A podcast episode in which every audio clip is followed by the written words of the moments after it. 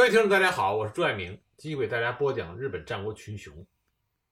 今天呢，我给大家讲一讲一个和织田信长打了十年仗，在日本战国非常传奇的人物。我们之前讲到了西山本愿寺，本愿寺显如对阵织田信长，那么给予显如勇气和实力与信长对阵的，是来自于他手下的几员大将。而在这其中，有一支独特的队伍，他们相当于日本战国时期的雇佣兵，这就是杂贺众。我们之前已经屡次提到了他们的名字，那么这一集呢，就专门讲一讲杂贺众的由来以及他们的首领。说起杂贺众，就一定要谈一谈日本战国时期火枪的应用。近代日本史学家对于火药武器。是如何传入日本战国的？大多是采信南蛮铁炮说，也就是公元一五四三年八月二十八日，一艘原定行往中国的葡萄牙商船，因为避风而误入了九州岛南部的种子岛赤尾木港。当地领主会石石尧父子看见葡萄牙商人携带有欧式的火枪，就以重金购买了两支，再命巧匠。八板清定予以仿制，山寨出了名为“种子岛冲”的火绳枪。按照日本人向来比较夸大的措辞，这种火绳枪和日后被统一称为“铁炮”。但这种说法呢有所争议，为什么呢？因为在英人之乱中，交战的双方已经大量使用了飞炮、火箭的记录。即便是地处相对偏僻的甲斐国。原来的领主武田信虎，也就是武田信玄的父亲，也在早于种子岛铁炮传入近二十年之前，就有抓农夫试验火枪的恶行。所以可见，日本火药火枪的引入，并不一定是从葡萄牙人开始的。事实上，晋蒙元帝国很早就将火药武器带入了已经沦为其属国的朝鲜半岛，而高丽政府。更是频繁的以防倭为名，从元明前后两个宗主国进口了火器和火药。在这种情况下，中式火器必然通过各种形式渗透到了与朝鲜一衣带水的日本诸岛，而无孔不入的中国商人更可以通过军火总司从日本谋求暴利。这一点从种子岛惠师父子购买葡萄牙火枪的时候。就可以窥见一斑。而在这个交易过程中，因为语言上交流的困难，刚开始无法沟通。这个时候，一个关键性的人物出现了，他就是明朝东南沿海赫赫有名的海盗头子汪直。汪直出生于大明徽州府，他的家乡就以善于经商而著称，汪直自然也不例外。他利用大明嘉靖年间海禁松弛之际。他通过向日本等地走私火药和丝绸，很快就捞取了他人生的第一桶金。随即又与同乡徐栋所领导的海盗团伙合流。徐栋所盘踞的宁波外海双屿岛，恰恰是葡萄牙对华贸易中窃取澳门之前的主要据点。《明史》里明确记载，佛朗基诸国入沪市，闽人李光头、徐栋据宁波之双屿，谓之主。思其志气，而根据葡萄牙人品托的远游记中描述，双屿岛上一度侨居的外国人多达上千人，除了葡萄牙商人之外，还有大量来自欧洲其他国家的基督徒和传教士。所以，火枪从葡萄牙商人手中流入到日本战国，在这个过程中，中国的走私贩子扮演了重要的角色。那么，关于种子岛铁炮传入，另外一个比较大的争议是，这种新型武器在日本诸岛普及的速度，除了种子岛家族侍奉的萨摩国岛津市之外，远离九州的本州近畿地区也几乎同时出现了仿制的欧式火枪。与岛津市这样的守护大名不同，在近畿地区掌握铁炮锻造和使用技术的是两股民间势力。根来寺和我们要讲的杂贺众，根来寺是日本本土生生不息的寺院势力之一，但是他信奉的是盛唐时代由空海和尚从中国引入的藏传密宗。密宗佛教虽然在平安时代盛行一时，但是由于本身的分化和唐宋之交禅宗佛教的传入而式微，在凡事都讲究实力的日本诸岛，密宗开始效仿日本禅宗之中分化出的天台宗延历寺，组建了自己的僧兵集团，而本身就是密宗内斗而自立门户的根来寺。更以行人方，行人方指的是担负杂役的下级僧侣，以这些下级僧侣为主体，组建了上万人的根来众武装。而杂贺众和根来寺同处于纪伊国北部，是一个以杂货箱为中心的民间自治组织。关于铁炮，也就是火枪，在金畿地区的迅速扩散，日本史学家给出的答案是：根来寺的监务金田算长。在通过自己的情报网获得铁炮传入的消息之后，就动身前往了种子岛，从惠石父子手中用重金购买到了葡萄牙人两支原版欧式火枪中的一支，在带回基伊国之后，迅速展开了仿制的工作。而几乎同时，来自界町的商人菊屋右三郎也从种子岛习得了铁炮的制造工艺，而转而专营军火买卖。理论上，日本政府官方生产的铁炮要等到公元一五四四年二月，岛津义久通过管领细川晴元进献给将军足利义晴以后，才最终面世。那么，拥有了火枪这个先进武器的杂贺众和根来众，就成为日本战国时期赫赫有名的雇佣军部队。不过，为什么杂贺众比根来众的名气更大呢？是因为杂贺众出了一个。非常杰出的领袖，这就是杂贺孙一。关于杂贺孙一到底是谁，日本史料并没有给出一个非常准确的说法。他又被称之为铃木孙一、平顶孙一，是个非常神秘的人物。在很多资料中，他也被写成孙氏，但是在所有的正式的文件中都写作孙一。尽管他的身上迷雾重重，但是可以确定的是，他正是火枪集团。杂合众的头领，而且在历史上确实真有其人。他在石山河战中表现的十分活跃，但确定他的本名十分的困难，因为说法众多。有人说他叫铃木左太夫，有人说是铃木重朝，还有人说他是铃木重秀。但是现在比较认可的是，杂贺孙一就是铃木重秀这种观点。那么铃木重秀呢，是纪一。杂贺众的一个豪族，但是呢，在日本战国史里，这个人非常有人气。关于仲秀，有很多的说法。有人说他身穿无袖的红衣，手持两尺多长的大铁扇，是个十足的巨汉；也有人说他鼻子大，而且外张，口阔唇厚，黄布结发，就像三国时期的黄金贼。但这些说法都是民间的传说，这只能说铃木重秀。是日本战国时期一个非常特殊的、具有特殊魅力的人物。在铃木重秀率领下的杂贺众，不仅仅有强大的火枪部队，他还有很强力的水军，并且以渔业和与萨摩的商业交易作为主要的财政收入。那么，在杂贺众的领地里，除了临海是于做贸易的区域之外，它内陆的地区。是以肥沃的农田的农业收入作为主要的财政收入，加上离根来寺很近，与根来众的交流也十分的频繁。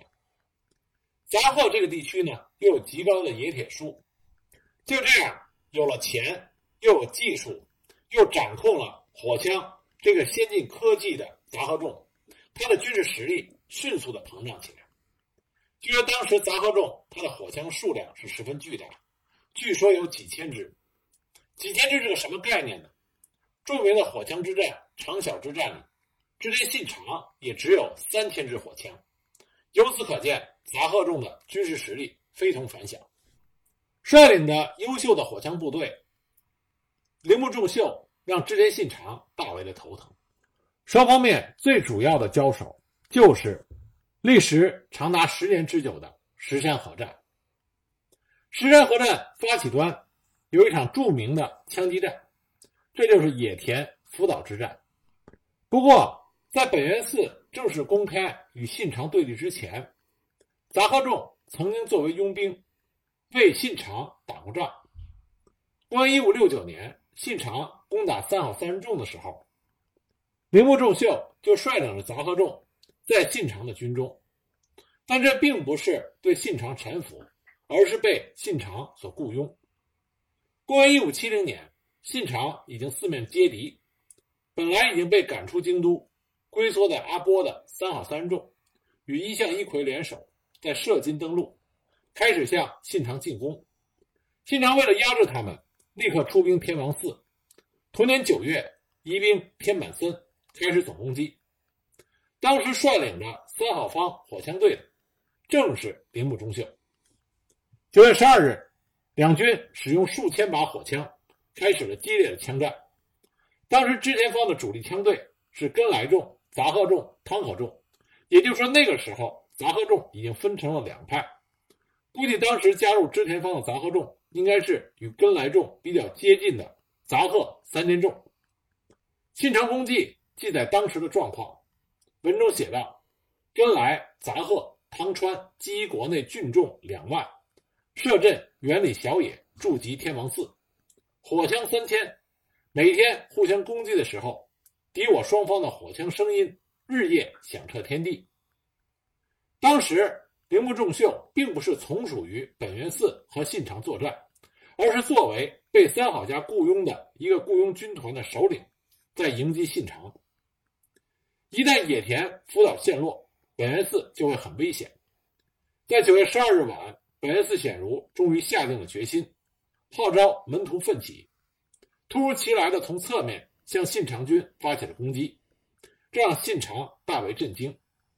野田福岛一战，在杂贺众的帮助下，本元寺一方刚开始取得了优势，织田方的佐佐城正负伤，野村越中战死，织田军被迫退却。但按照当时的战力来看，如果继续打下去，本元寺一方。必定支撑不住，但是因为前景招仓六角氏呼应本元寺的行动，出兵攻占了信长手下森可成守备的晋江宇佐山城，并向京都进军。信长为了对付他们，不得已而退兵，但这也意味着信长和本愿寺之间历时十多年之久的石山河战就此开始。与本愿寺。进入全面战争的信长被各地一向宗门徒的游击战所困扰，但最终还是将他们各个击破。一五七四年九月，信长在消灭了长岛院正寺的一揆之后，在次年九月又清除了越前和加贺的一乡一揆，这样他终于把矛头指向了铃木重秀和杂贺众所在的纪伊。这个时候，纪伊并不团结，根来众和太田党、杂贺的三千众都站在信长的一边。所以呢，信长去攻打，并不是为了纪伊国，而是为了攻打铃木重秀和他手下的杂贺众。公元一五七七年二月十三日，信长率领十万大军出阵，二十二日到达了泉州信达。从这里兵分两路，一路从山地走，一路沿海岸走。海岸这一路的将领有龙川一义、明智光秀、丹羽长秀、丰谷赖龙、细川藤孝、筒井顺庆。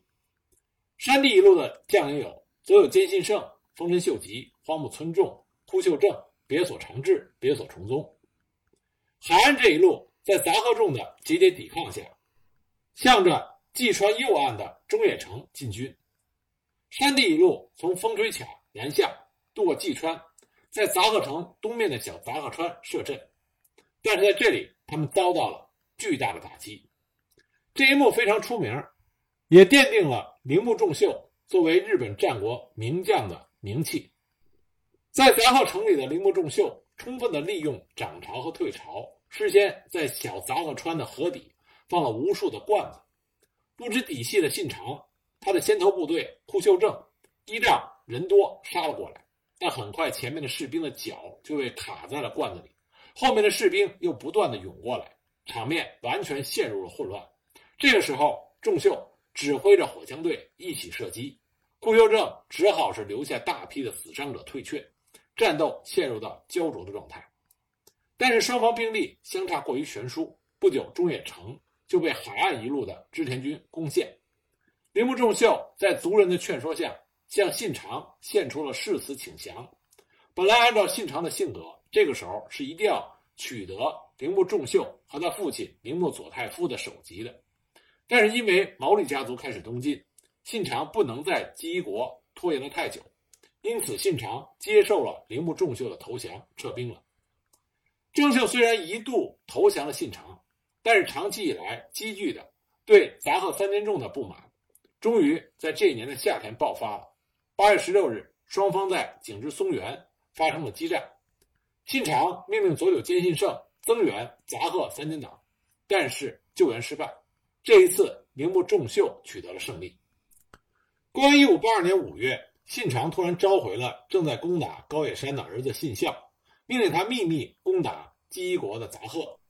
信孝在界城集结了一万四千兵马，派丹羽长秀带三千人马急袭陆宫道场。信孝自己随后出阵攻打陆宫道场。遭到突然袭击的本愿寺显如上人和铃木重秀一时之间慌了阵脚，拼命抵抗。铃木重秀。和他手下的诸将杀的是遍体鳞伤，激战之中，仲秀的右肩和左手腕被砍中。总算坚持守住了一天的仲秀回到了道场，他却一点没有感觉到被砍的肩和手腕的疼。等着他把贴身带着的玉本尊佛像卷拿出来的时候，肩部和手腕上的伤口才流出血来。从那个时候开始，铃木重秀就把这个玉本尊当做。守本尊孙氏身带像供奉起来，这就是平井连城寺的开始。这个像上面到现在还有一条血痕，保存在连城寺里。当晚，也就是六月二日，本愿寺显如上人觉悟到明天一定会被攻陷，于是他把大家召集起来，说明天信长军攻进来的话，就放火把玉真影，也就是开宗祖师的画像给烧了。说我也会和玉真影一起去了。各位一直以来舍弃妻子的性命，帮助我到现在，我实在是感激不尽。今天晚上就是今生的惜别，我们就在安养乐土慢慢的说吧。期待和各位再会。当时听到他这番话的跟随他的这些人，感动的都流下了眼泪。显如说这番话的时候，正是公元一五八二年六月二日，就在这一天的黎明。信长已经不在这个世界上。本能寺之变让织田信长这个压在所有人心头的大石头彻底的烟消云散。这个消息不久就传到了道场。第二天的黎明，织田军撤退了。据说当时铃木重秀高兴地抬起一条伤腿，用一只脚站着，拿着日之丸的扇子，单脚狂舞。这就是杂贺舞的开始。后来还被编入了德川和歌祭，现在每年的五月十七日的和歌祭上还跳着这个舞。公元一五八四年小牧长久手之战的时候，跟来众、杂贺众这些姬国势力，多数是跟随着织田信雄、德川家康，但是仲秀呢，却是丰臣秀吉一方，担任火枪队的首领。公元一五八五年，他跟随着秀吉进攻姬国。三月二十五日，担任使者前往太田城劝降。战后，将自己的儿子送至秀吉处当人质。此后的史料里就再也不见铃木重秀的踪迹。据考证，他可能死于大阪。他的儿子后来也担任火枪队的首领，名字叫做铃木孙一郎。日本战国随着火枪的大规模使用，诞生了很多著名的火枪战法。比较熟悉的，比如说织田信长的三段击，那么铃木重秀他的战法也非常的出名，他的战法叫做吊瓶击。吊瓶机是杂贺众使用的一种火枪游击战术。关于吊瓶机争议很多，很多地方都需要考证。我们只是按大众的说法给大家介绍一下，什么叫做吊瓶机。吊瓶机。一般被认为是由铃木重秀所创，以杂贺众为代表使用的独特的火枪战术。钓是钓鱼的钓，瓶是瓶子的瓶。它的战斗原理从字面上来讲，钓指的是引诱。首先安排伏击部队在森林、河岸等隐蔽地点埋伏，再以诱敌部队发起佯攻，在短暂的射击之后迅速后撤，引诱敌人移动到埋伏的地点，再由伏击部队发动猛烈的齐射，使敌人受到极大的伤亡。设伏的地点一般是在山间、谷地、灌木、森林之中。本身基伊国就多山多林，这种地形。就为吊瓶机的使用创造了条件，让敌人无法短时间逃出为原则，选择较为隐蔽的地点埋伏，待诱敌部队撤退之后，从敌人的侧面发动攻击，从而确保不会伤害到自己人。瓶指的是这种依靠两面夹击作战的战略，让敌人好像是钻进了一个狭小的瓶子里。吊瓶机中最关键的一点。就是要有强大密集的火枪射击火力，因此呢，铃木重秀他制定了他独特的射击原则。执行吊瓶机的时候，火枪队由一个一个的射击小组组成，每个小组四名成员，一个专门负责瞄准射击，一个负责配置火药的量，另一个负责装入火药，接着是弹丸，最后一个负责从后面调整火绳的位置。确保激发成功，最后递给射手完成一轮射击。由于火枪和火药并不能同时装入枪管，所以也不排除一组四人使用多把火枪，三人装填之后递给射击手的可能。所以这点可能存在着争议。与当时其他的火枪战术相比，吊瓶机的最大优势在于其射击的连贯性和突然性。通常一个人使用火枪的话。每两枪的间隔约一分钟左右。简单的计算，信长的三段机每组每半分钟开一枪，而铃木重秀使用的两组轮流进行阻击，间隔只需要大约二十秒。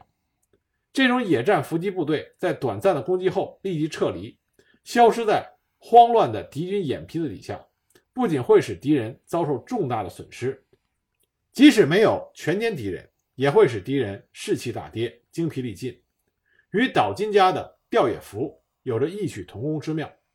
但不同点则在于，吊野伏是以主力部队作战，而吊平机则是将部队分散，从各个方向牵制敌军，并一一将其击溃的游击战术。由于有如此出色的战法，又拥有大量的火枪，因此杂贺众才能够协助北原寺在石山之战中与全盛时期的信长。相持了十年之久，因此我们说铃木重秀和他领导的杂贺众是织田信长最为难缠的对手之一。